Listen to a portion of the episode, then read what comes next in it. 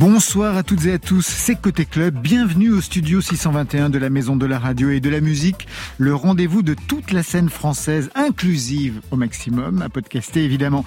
Ce soir, Côté Club pousse les machines à fond de l'électro avec nos invités plateau, Jimmy Silk et François Kraft de Cracky Records. Après dix ans passés à défricher le meilleur de l'électropop francophone, le label Cracky sort une compilation anniversaire Mémoire d'éléphant 3 Bonsoir François Kraft. Bonsoir. À vos côtés, Jimmy Silk, producteur de musique, DJ, un surdoué de l'électro après dix ans passés dans le monde impitoyable du hip-hop français. Vous vous considérez comme un bâtard culturel. J'aimerais bien savoir pourquoi. Bonsoir Jimmy Silk. Bonsoir. La réponse tout à l'heure. Marion. Après un AP Afsila apparu en janvier dernier, collection printemps-été 2021 pour Yuxek sous le nom de Destino, une électro expérimentale et narrative, il signe le mix de Côté Club ce soir. Voilà, vous savez à peu près tout maintenant. Mais on entend tout, alors bienvenue au club. Côté Club, Laurent Goumard sur France Inter.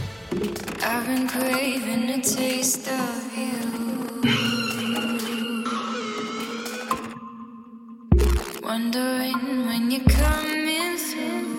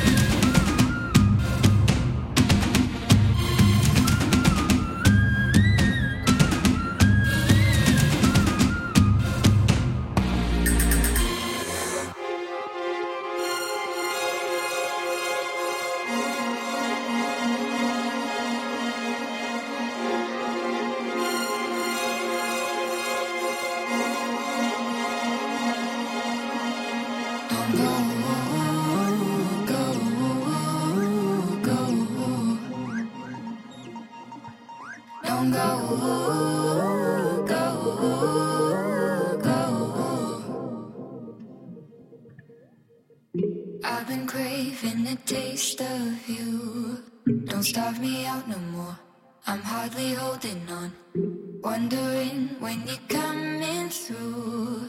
I'm sickly and so sore. Won't last the length you're gone.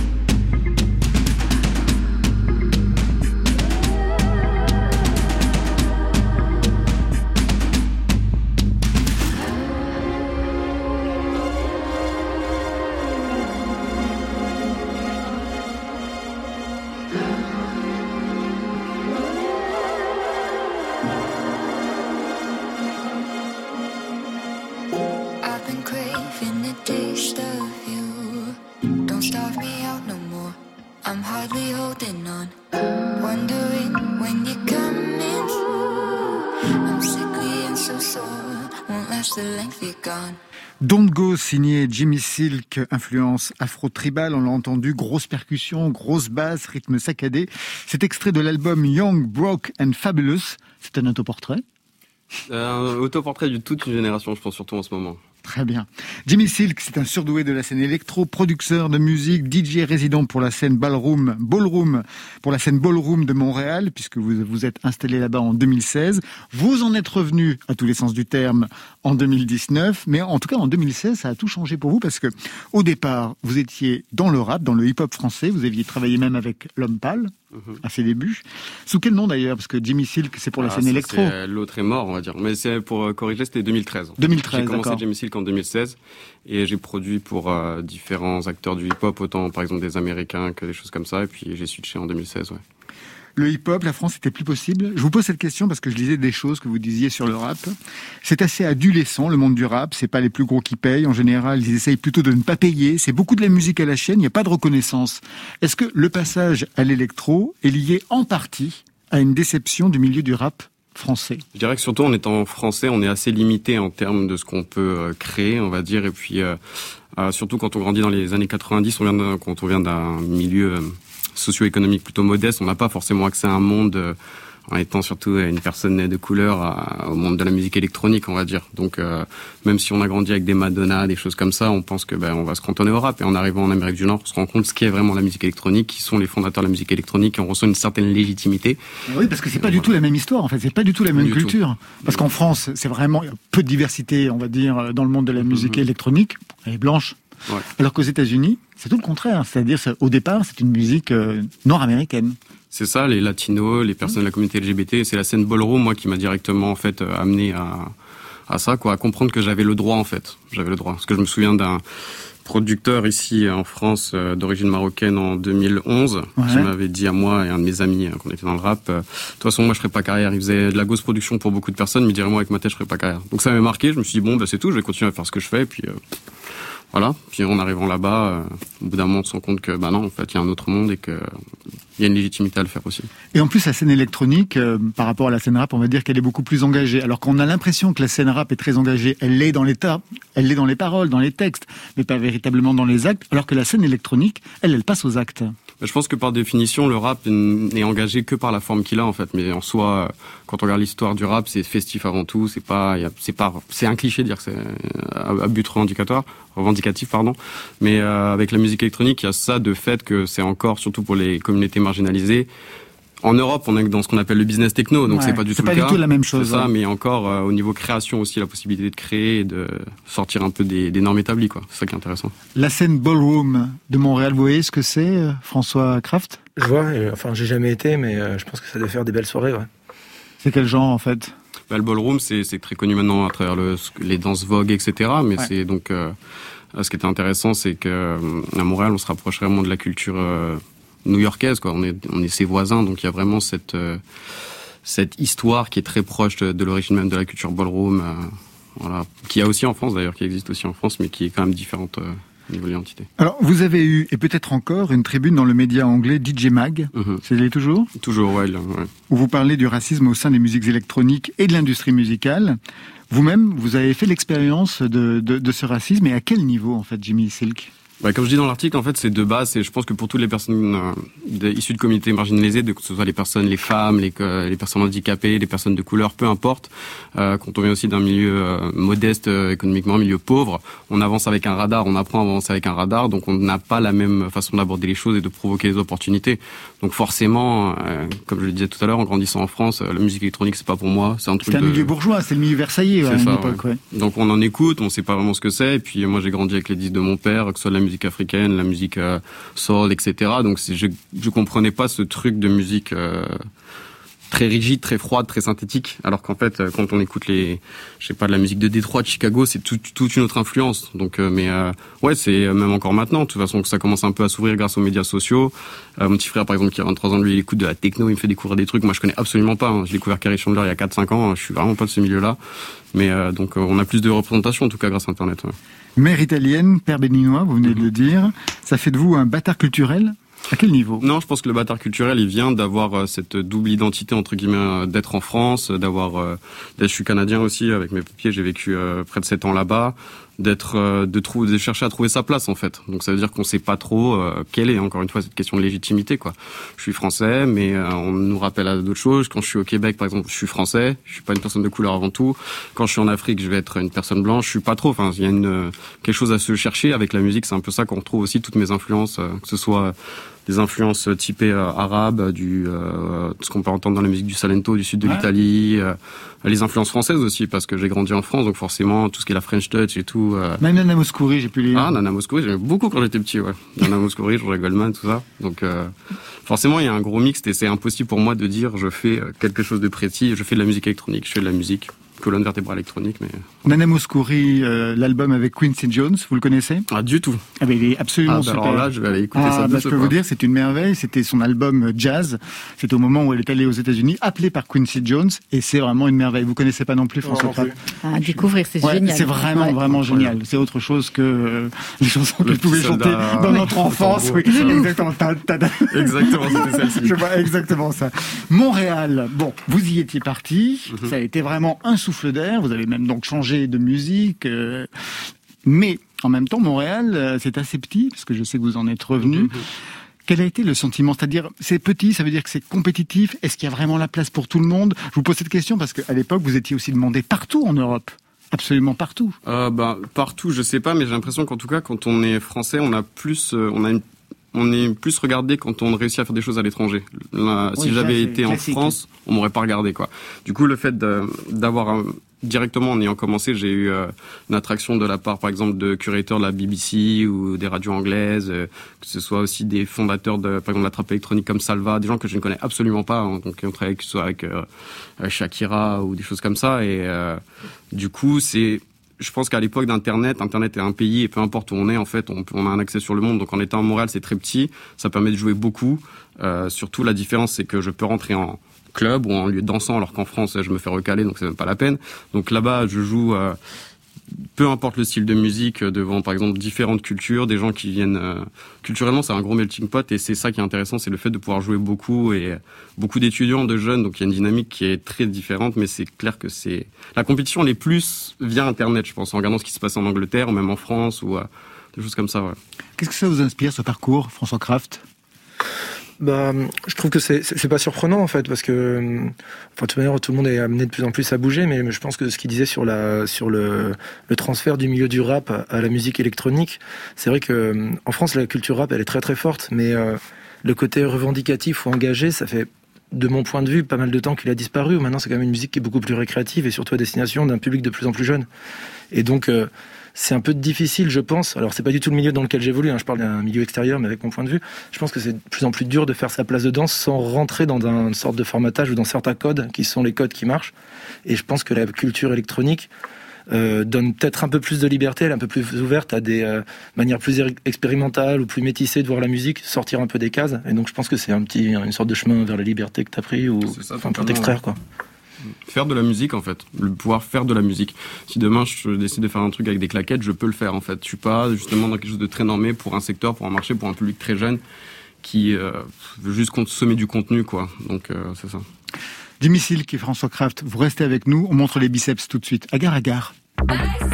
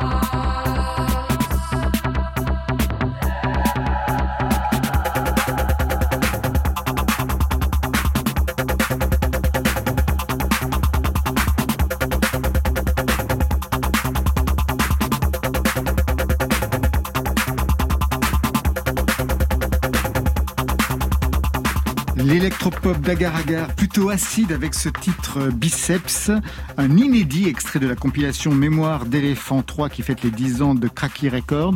D'abord une question, Jimmy Silk, comment vous trouvez le morceau? Très très bien. Justement, ça sonne pas français. Donc c'est bien. On se questionne, du coup, ça, suscite la curiosité. Les 10 ans de Cracky Record, est-ce que vous connaissez ce label? Oui, de nom, oui, bien sûr.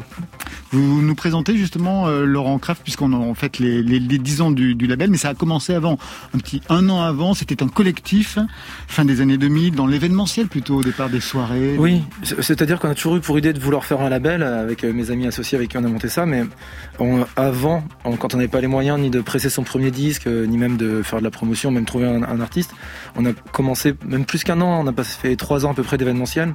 Et donc justement, c'est pour ça que je connais un petit peu aussi cette, euh, pas le ballroom de, Montréal. de Montréal, mais cet esprit-là, euh, des fêtes walking ou voguing, etc. On en a fait aussi des, des, soirées comme ça. Donc proche de ce milieu de, de, la house de Détroit, Chicago, et un peu plus techno aussi. Un peu, un peu esprit free party ou rave party, quoi. C'est comme ça qu'on a commencé. Par exemple, quels étaient les thèmes ou ça se passait où? Bah, Il n'y avait pas de thème. Euh, si, il y en avait un peu un en fait. C'était un moment où. Euh, ça fait bizarre à dire, mais il y a euh, donc une quinzaine d'années, il y a beaucoup de gens qui se plaignaient, qui disaient que la nuit se mourait un peu à Paris. Il y avait des mmh. pétitions qui disaient où sont où sont nos soirées, etc. Il y avait que quelques clubs qui tournaient, de moins en moins de gens qui allaient, des soirées très formatées justement. Je pense qu'il y a des points communs sur la volonté d'extraction. Et donc nous, on a monté des soirées qui justement étaient censées être sans sans vraies règles. Alors ça veut pas dire euh, aucune règle, mais en tout cas des règles basées pas sur l'enregistrement, mais sur le respect et sur l'interaction entre les gens. Donc c'est pour ça qu'on a dû s'extraire des lieux normaux, c'est-à-dire on n'a jamais organisé de soirée dans des clubs au début. On allait chercher des lieux un peu atypiques, donc ça pouvait être euh, des espaces euh, dans la forêt, des usines désaffectées, des anciennes gares. Et donc c'était vraiment l'esprit rave années 90 que nous on n'a pas connu parce qu'en 90 j'étais un bébé. Mais on avait quand même cette vision en tête de fait beaucoup plus libre, où il n'y a pas besoin justement, il n'y a pas de problème à l'entrée, il n'y a pas des videurs qui, euh, tout le monde peut venir tel qu'il est, euh, quelle que soit euh, la personne qu'il est, et avec des prix qui sont pas prohibitifs. Donc ça, ça compte aussi dans le, dans, il n'y a pas que l'aspect extérieur ou, le, le, style des gens qui compte, c'est aussi leur pouvoir d'achat. Et à Paris, tout devenait très cher, et pour des soirées qui n'étaient pas automatiquement, de notre point de vue à ce moment-là, très intéressantes. J'imagine que vous confirmez, Jimmy Silk, parce que vous avez connu ces années-là, les années 2010 à Paris, où c'était. Euh... Bah, je suis jamais allé en club. Enfin, je, c'est impossible. Même là, j'étais rentré en 2018 pour jouer. Euh, le videur euh, voulait pas me laisser rentrer. Donc, euh, c'est, euh, c'est, euh, ouais, je sais pas. c'est tellement intégré en fait que, ouais. Je ne saurais pas quoi vous dire là-dessus. Quelle était la mission de cette bande de copains, les valeurs communes que vous partagiez pour créer ensuite un label bah, je pense qu'on est une bande d'amis assez curieux pour nous déjà, mais la curiosité euh, ne peut pas être gérée entre nous parce que c'est un peu égoïste. Quand on est curieux, c'est pour le but de pouvoir raconter ou partager, c'est pas que pour son enrichissement à soi. Et donc on aimait bien l'idée de proposer des choses nouvelles aux gens, donc c'est-à-dire même des, des, concepts atypiques dans les événements, et puis après aussi dans la musique, euh, essayer d'aller chercher. On s'est pas dit on va faire un label de folk et va faire que de la folk pour toujours, bien de techno, faire que de la techno. On a toujours voulu brasser large pour justement nous-mêmes nous enrichir de plein d'influences et pouvoir les partager à d'autres qui n'ont pas toujours, quand on fait de la musique, on est là pour proposer de la musique à des gens qui n'ont ni le temps d'en faire, ni le temps automatiquement de diguer partout pour être euh, extrêmement pointu. Et donc c'est pouvoir apporter le plus d'influence possible euh, c'est vraiment des, valeurs de partage artistique et humain, aussi beaucoup humain avant tout, grâce aux événements. Quoi. Eh justement, on va l'écouter parce que cette compilation donne une idée de la diversité musicale euh, de, de, bah, de Cracky Record. On a écouté Agar Agar, version un peu Détroit, on va dire, mhm. en techno, mais il y a aussi un titre tropical pour Antonin Apex. Dissolu la discipline dans un bain de caféine, tu portes des shorts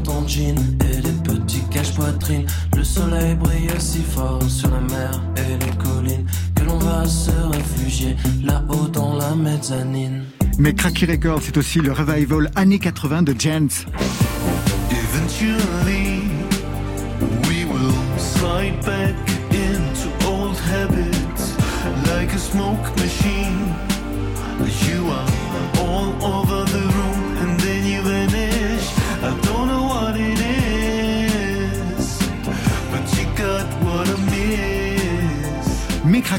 C'est aussi la disco pop de Yen Yen et David Namwami.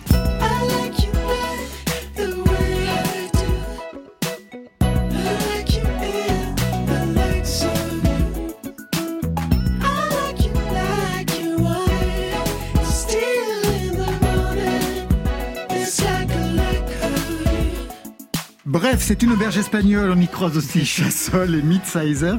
Avec toutes ces directions, est-ce qu'on arrive à vous identifier, en fait François Kraft. Je, je suis pas sûr, mais est-ce qu'on a vraiment besoin d'être euh, identifié euh, J'en sais rien. Pour la police, oui. Oui, pour la police, mais bon, c'est pas, c'est pas pour ces raisons-là que je fais ce métier.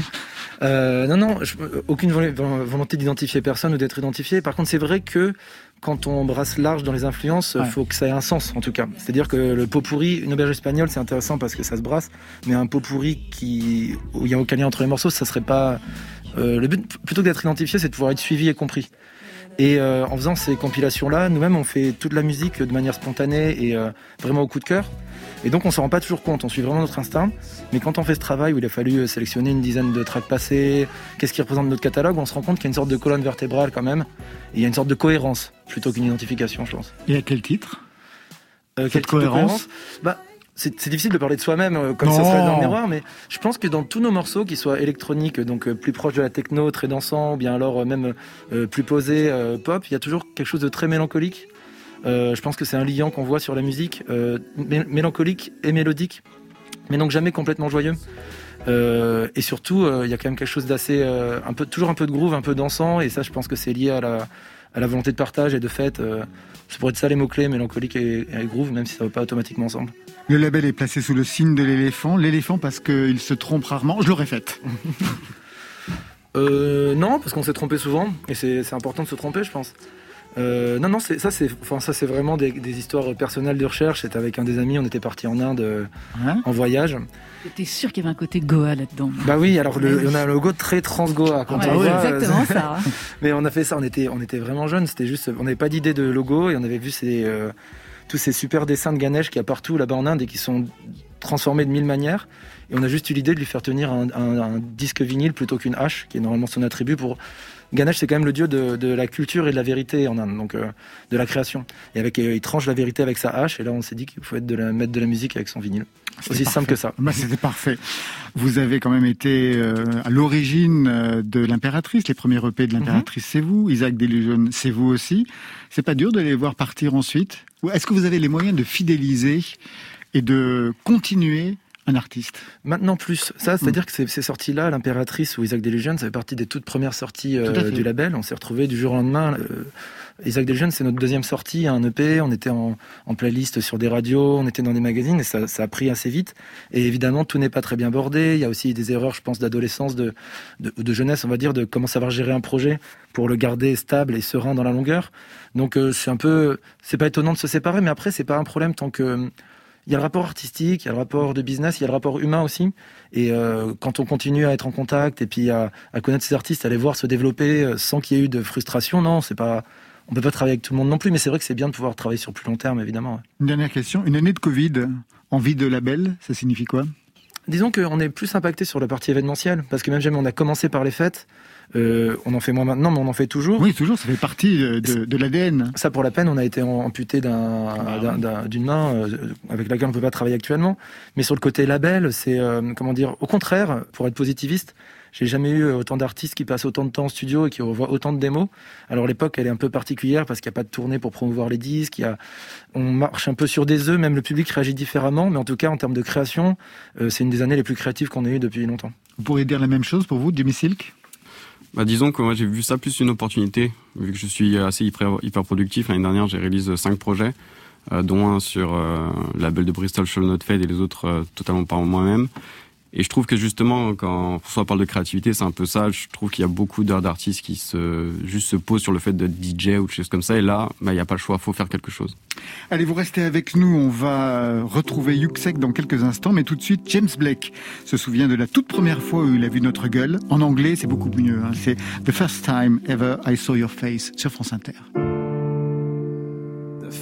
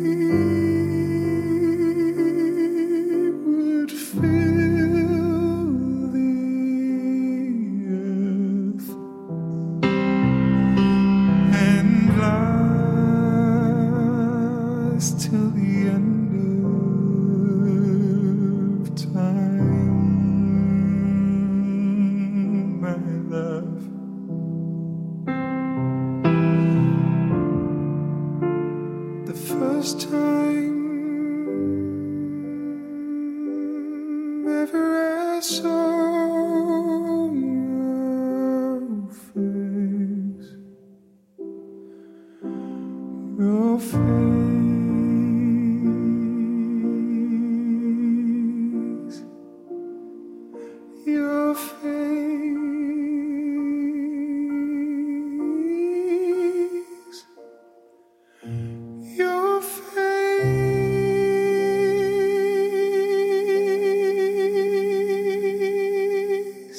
Eh bien, on aura bien calmé le jeu avec les vibratos de James Blake, mais ça repart électro à fond, côté clubbing avec Marion Guilbeault. Côté club, on pourrait côté chez moi dans un club. On va faire danser le public de côté club. Sur France Inter. Ça, c'est la fête à Palavas. c'est la bamboche à Palavas. Il était venu en janvier dernier nous présenter son nouveau projet Destino avec deux I. Nouvelle identité, nouveau son, un projet qui était né à Venise en 2017 pendant la Biennale dans le studio Venezia du plasticien Xavier Veillant. Bonsoir Yuxek. Bonsoir. Et bienvenue à nouveau dans Côté Club avec Jamie Silk et François Kraft du label Cracky Records. Est-ce que vous vous connaissez? Eh bien, on ne se connaissait pas, mais je viens de faire un remix pour un truc qui va sortir chez eux bientôt, euh, un ah. Brésilien qui s'appelle Diogo Strauss. Oui, et du coup, on, a échangé quelques mails et euh, j'ai toujours euh, beaucoup aimé leur travail, mais de loin, parce qu'on s'est jamais vu. Et donc, c'est l'occasion fait le larron, comme on dit dans, dans, ma province. On le dit partout, vous savez. Ah, bah ça va. Yuxek, vous évoquez avec Destino une nouvelle façon de travailler, une nouvelle façon de travailler, c'est-à-dire vous précisez même que ça vous a permis de sortir des formats club, justement. Et je me demandais en quoi ils pouvaient être restrictifs, les formats du club, pour la musique électronique. Non, mais c'est pas spécialement des formats club, mais euh, des formats tout court. Et plutôt même des formats pop, en fait. C'est-à-dire que la Destino, il y a aucune, euh, il n'y a pas de structure dans les morceaux. Enfin, c'est assez déconstruit. Il n'y a pas de voix, il n'y a pas de refrain, il n'y a pas de, il y a pas d'accroche, il n'y a pas de hook. Enfin, ça, voilà, je me pose pas du tout cette question-là quand je fais ces morceaux-là. C'est vraiment un, un flow, euh, un peu une espèce de, un peu une écriture automatique. Enfin, je sais pas comment dire ça, mais du coup, ça se rapproche aussi plus de, de la façon dont j'aborde la musique à l'image Oui. Pour les films ou pour les séries, tout ça. Enfin, je trouve que Destino, finalement, même en termes de son, c'est un peu le le chaînon manquant entre Yuxak et euh, et ce que je peux faire pour l'image. Enfin, je, je parle pas de moi à la troisième personne, mais comme un projet. Quoi. Oui, il y a une dimension. Oui, oui, il y a une dimension euh, beaucoup plus narrative. J'aimerais aussi euh, que vous nous, nous racontiez quelque chose sur le son que vous travaillez avec Destino, qui est, vous l'avez dit, plus expérimental, un peu plus tourmenté, mais parfois il y a aussi une couleur plus exotique. Elle vient d'où cette couleur exotique? Bah ça, c'est peut-être le seul truc en commun vraiment avec Yuxak finalement.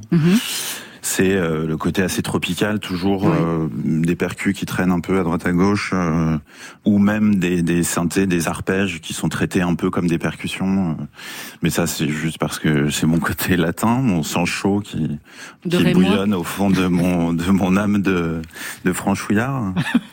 C'est un projet qui a trouvé une oreille euh, auprès du label euh, Lumière Noire. Est-ce que vous l'aviez proposé à d'autres partenaires ou depuis le début vous aviez pensé à cette structure? Eh ben ni l'un ni l'autre en fait. C'est-à-dire qu'à la base, je pensais même pas forcément sortir ces morceaux. Ça traînait un peu sur un disque dur, mais je, honnêtement, je savais pas quoi en faire. Et j'ai joué avec Chloé dans un festival en Grèce il y a deux ans, je crois, un, an et demi, je sais plus. Oui, non, bah, oui, forcément plus, deux ans. Et en étant là-bas, je me suis dit, bah tiens, je devrais lui faire écouter ça. Mais on se connaît depuis très longtemps avec Chloé. Et elle m'a rappelé une semaine plus tard en disant, bah, c'est super, euh, qu'est-ce que tu veux en faire? Je dis, bah, je aucune idée. Elle me dit, donc, bah, sortons-le sur euh, sur mon label. En fait, ça s'est fait hyper simplement, mais il n'y avait pas de. Honnêtement, à la base, je pensais pas forcément sortir tout ça. Elle a mis un peu de- d'elle-même dans ce projet, euh, Chloé. Vous avez travaillé Oui. ensemble sur des pistes. En fait, la plupart des morceaux, c'est genre 8 minutes, euh, certains 10. euh, C'était vraiment des espèces de très longues plages comme ça, un peu totalement déstructurées. Et elle, sur certains morceaux, m'a proposé des édits. Mais on a bossé comme ça en aller-retour, plus vraiment sur la sur la structure globale des morceaux, en fait. Et donc, certaines fois, j'ai j'ai trouvé que c'était une très bonne idée. D'autres fois, j'ai adapté un peu. Enfin voilà. Yuxek, vous signez le mix de Côté Club ce soir et j'aimerais Mhm. que vous nous commentiez le titre d'ouverture et le titre de clôture de ce mix. Alors vous ouvrez avec Venezia. Ouais. Ben, Venezia, c'est parce que c'est le point de départ de ce projet, quelque part, de Destino. C'est quand j'ai passé un peu de temps euh, à la Biennale de, de Venise dans le studio de Xavier Veillant, qui était... euh, en fait, son idée, c'était d'accueillir du public dans un studio avec des artistes en création. Alors c'était déstabilisant pour tout le monde en fait, à la fois pour les artistes parce qu'on n'a pas l'habitude d'avoir du public en studio. Euh, donc c'est hyper inhibant et à la fois au bout d'un moment on se dit bah on s'en fout, on est là pour ça. Et pour le public qui, euh, enfin plusieurs fois, on- il y avait des gens qui venaient nous voir en nous demandant mais je, ça commence quand? Et on leur disait bah c'est déjà commencé, c'est en route quoi. Il n'y a pas de genre 1, 2, 3, on commence, c'est un concert. Enfin, c'est pas du tout un concert, c'est juste du du création, travail. Donc en fait, je pense que de toute façon, c'était le cœur de son œuvre entre guillemets, de, de justement ce, ce côté déstabilisant pour tout le monde et dans un espace qu'il avait complètement créé, designé. Enfin, c'était c'était très étonnant. Et le titre de fermeture du club ce soir, c'est Petit Soleil. Et ben Petit Soleil, ça c'est un morceau parce qu'il y a eu quand même un peu avant une vie pour Destino. euh, pareil, j'ai, enfin ça c'est un morceau qui était sorti sur euh, un label euh, franco-espagnol qui s'appelle euh, Label justement, L A B E 2 L E. Donc un morceau que j'avais fait pareil et que j'avais envoyé à un copain qui, qui tient ce label et qui m'avait dit super, faisons-le sur une compilation qui est sortie l'année dernière, je crois. Eh bien merci beaucoup Yuxek. Mais avec grand plaisir. On aura l'occasion certainement de se retrouver dans Côté Club. Je rappelle la sortie de Destino avec deux i. L'album, c'est sur toutes les plateformes. Tout de suite, on bascule Côté Clubbing avec votre mix.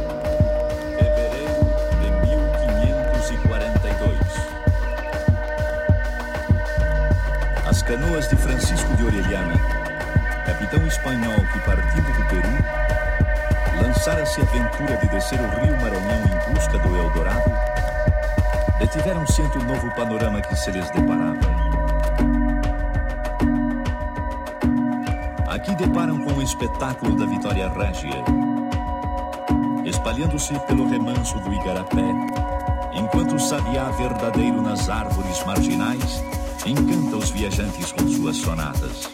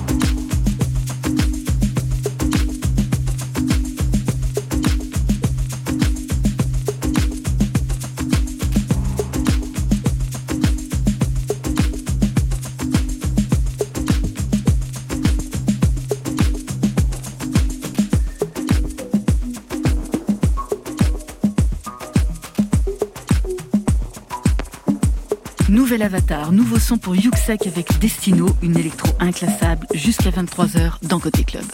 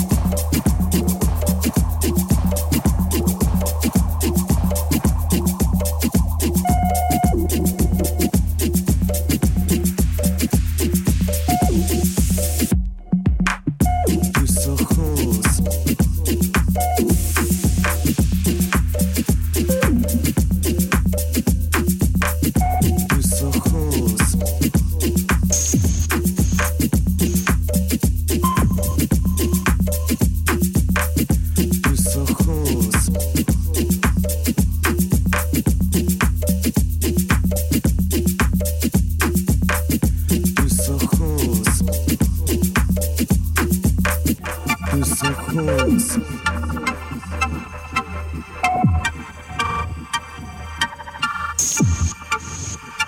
Yes, of course.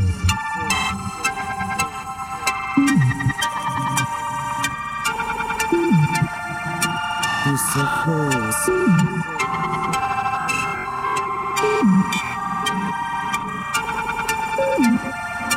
Yes, of course.